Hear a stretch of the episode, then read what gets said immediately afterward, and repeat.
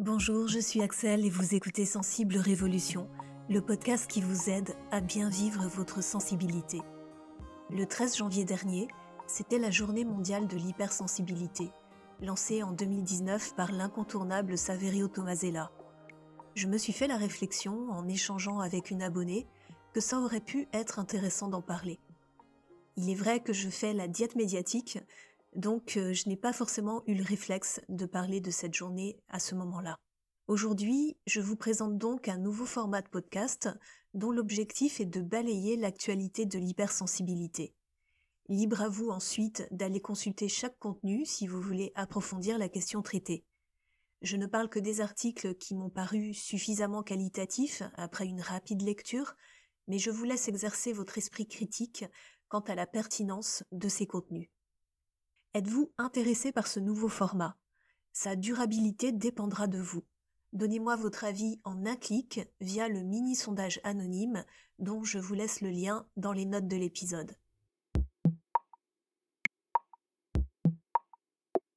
Avant d'aborder le premier sujet de cette sensible revue, c'est ainsi que j'ai appelé ce nouveau format, je tiens à remercier les personnes qui m'ont fait un don via PayPal durant le mois de février. Il s'agit d'Isabelle et de Tariq. Merci beaucoup à tous les deux. J'aimerais aussi remercier Sandra Gold d'avoir déposé un commentaire sur iTunes qu'elle a intitulé La lumière au bout du tunnel. Voilà ce que me laisse entrevoir ce podcast, écrit Sandra, car ce sont non seulement des mots sur l'hypersensibilité, mais aussi des outils pour vivre en meilleure harmonie avec, et le tout avec une voix si apaisante. Merci. Merci à vous Sandra. L'électrosensibilité. L'électrosensibilité ou les dangers réels, potentiels et imaginaires des ondes électromagnétiques. L'explosion depuis près de 20 ans de l'utilisation des téléphones portables puis du Wi-Fi a engendré une crainte des effets des ondes électromagnétiques sur la santé. Certaines personnes ont décrit des symptômes attribués aux ondes électromagnétiques générées par les téléphones portables ou par les antennes relais. L'OMS l'Organisation mondiale de la santé, a publié en 2005 une note définissant l'hypersensibilité électromagnétique.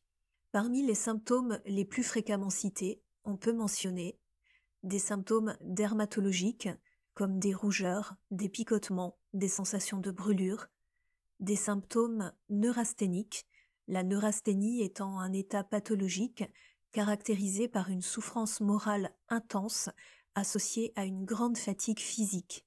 Ces symptômes sont de la fatigue, de la lassitude, des difficultés de concentration, des étourdissements, des nausées, des palpitations cardiaques et des troubles digestifs.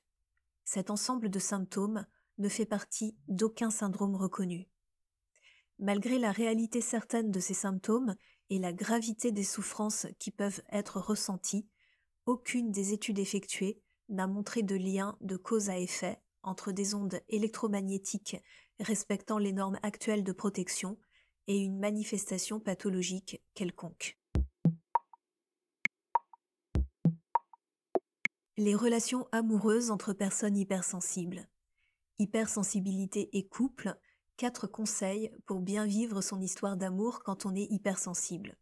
Le docteur Stéphane Clerget, un psychiatre, livre dans son dernier ouvrage Hypersensible, hyper amoureux, sorti le 14 janvier dernier, ses conseils pour mieux vivre l'amour quand on est hypersensible.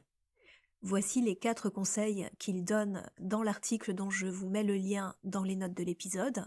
Pour plus de détails quant à ces conseils, je vous recommande la lecture de l'article. Ces quatre conseils sont donc de dompter ses peurs, d'atténuer sa sensibilité, je mets un bémol sur le mot atténué, mais bon, ce ne sont pas mes mots, ce sont les mots de l'article, donc je vous les donne tels qu'ils sont écrits. Apprendre à se faire respecter et reprendre confiance en soi. Je vous les redonne. Dompter ses peurs, atténuer sa sensibilité, apprendre à se faire respecter et reprendre confiance en soi.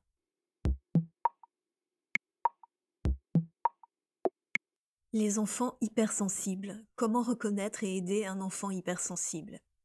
Un pédopsychiatre, le même que dans l'article précédent, explique comment reconnaître la haute sensibilité de son enfant et comment en tenir compte dans la manière dont on communique avec lui. Sans surprise, ça c'est moi qui le dis, les manifestations de l'hypersensibilité chez un enfant sont les mêmes que celles que l'on trouve chez l'adulte. Des réactions émotionnelles plus intenses et plus fréquentes que les enfants de son âge, touchant toute la palette des émotions. C'est-à-dire qu'un enfant qui va faire uniquement des crises de colère n'est pas forcément un enfant hypersensible. Ça touche donc vraiment toutes les émotions, la colère, la tristesse, la joie, etc. L'autre manifestation de l'hypersensibilité chez un enfant est l'hyperesthésie, c'est-à-dire une sensibilité physique très développée. Cela peut donner des réactions allergiques, des maladies de peau telles que l'eczéma, des sursauts fréquents et un ressenti plus intense de la douleur. Le parent doit préserver l'enfant, par exemple en ne lui confiant pas ses soucis pour ne pas lui faire porter une charge émotionnelle trop lourde. Je vous renvoie euh, en fait au café sensible que j'ai fait avec Thelma, que vous avez peut-être déjà écouté, il s'agit du dernier épisode avant celui-ci, où Thelma effectivement parlait à un moment euh, qu'elle avait euh, aidé son enfant à préparer son dossier d'entrée dans une école d'art et parce que parce que voilà, il y avait trop de charges émotionnelles sur les épaules de sa fille à ce moment-là. Donc voilà Thelma, bravo pour euh, appliquer ce conseil qui effectivement est, très pertinent. Pour en revenir donc à l'article sur euh, comment détecter l'hypersensibilité chez les enfants, l'auteur de l'article alerte aussi sur le fait que de nombreux enfants hypersensibles sont catalogués hyperactifs et se retrouvent avec des traitements qu'ils ne devraient pas prendre. Tout comme cela arrive avec des adultes d'ailleurs catalogués bipolaires, alors qu'ils sont simplement dans des vagues émotionnelles générées par leur haute sensibilité. Un article intéressant à lire, à mon avis, surtout pour les parents qui ne sont pas hypersensibles eux-mêmes ou qui viennent seulement de découvrir qu'ils le sont. Les kilos émotionnels. Ce n'est pas seulement l'ingestion d'une nourriture déséquilibrée ou en grande quantité qui peut faire grossir. Cathy Assenheim psychologue clinicienne spécialisée en neuropsychologie, explique dans son livre Mon cerveau est hyper que le corps est capable de stocker de la graisse superflue pour vous protéger de ce qui vous épuise psychologiquement. Je pense que cet article pourra intéresser toutes les personnes très émotives, qu'elles soient hypersensibles ou non, qui n'arrivent pas à maintenir un poids stable et ou qui ont des compulsions alimentaires.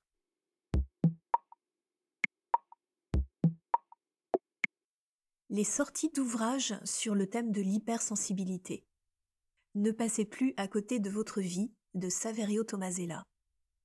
Début février, Saverio Tomasella a sorti ce livre dont l'objet est de dénoncer les dangers de la soumission à une certaine norme du bien-être sous l'influence du puritanisme américain.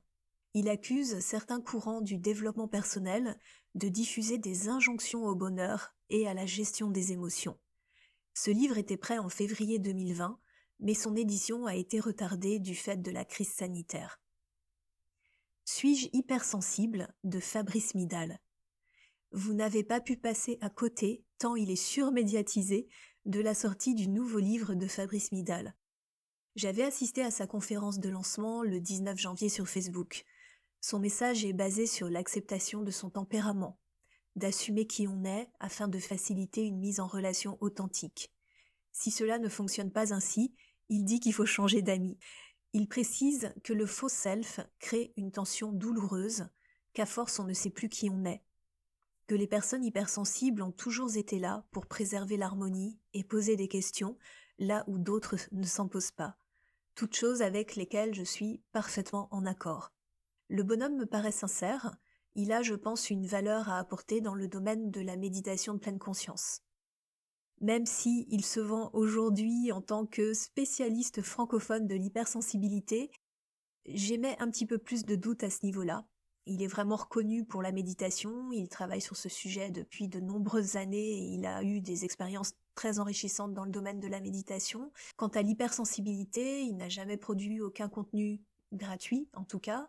Euh, il sort son premier livre pour lequel il a probablement fait des recherches, j'imagine, s'il n'a pas embauché des assistants de recherche. Euh, mais de là à se proclamer spécialiste de l'hypersensibilité, bon voilà, ça me fait, ça me fait doucement rigoler. Pour moi, s'il devait y avoir un spécialiste de l'hypersensibilité en francophonie, ce serait plutôt Saverio Tomasella, vu le nombre d'ouvrages qu'il a écrits sur le sujet. Autre livre euh, qui est sorti récemment, Fort comme un hypersensible de Maurice Barthélémy et Charlotte Wills. Donc au même moment que Fabrice Midal, le comédien français Maurice Barthélémy a également sorti un livre coécrit avec sa coach, Fort comme un hypersensible, je vous laisse donc euh, prendre connaissance euh, des liens que je vous ai mis dans les notes de l'épisode pour en savoir un petit peu plus. Il parle notamment, euh, d'après ce que j'ai pu voir rapidement, de ses relations amoureuses avec certaines comédiennes françaises et également de sa relation avec son enfant également hypersensible. C'est d'ailleurs grâce à son enfant qu'il a lui-même appris tardivement son hypersensibilité. Et je sais que cela arrive avec un certain nombre de mes lecteurs, de mes abonnés, puisque vous êtes plusieurs à, m'avoir informé de ça. Un nouveau livre encore de Saverio Tomasella, Lettre ouverte aux âmes sensibles qui veulent le rester, l'hypersensibilité et l'avenir du monde. Saverio Tomasella est décidément très prolifique.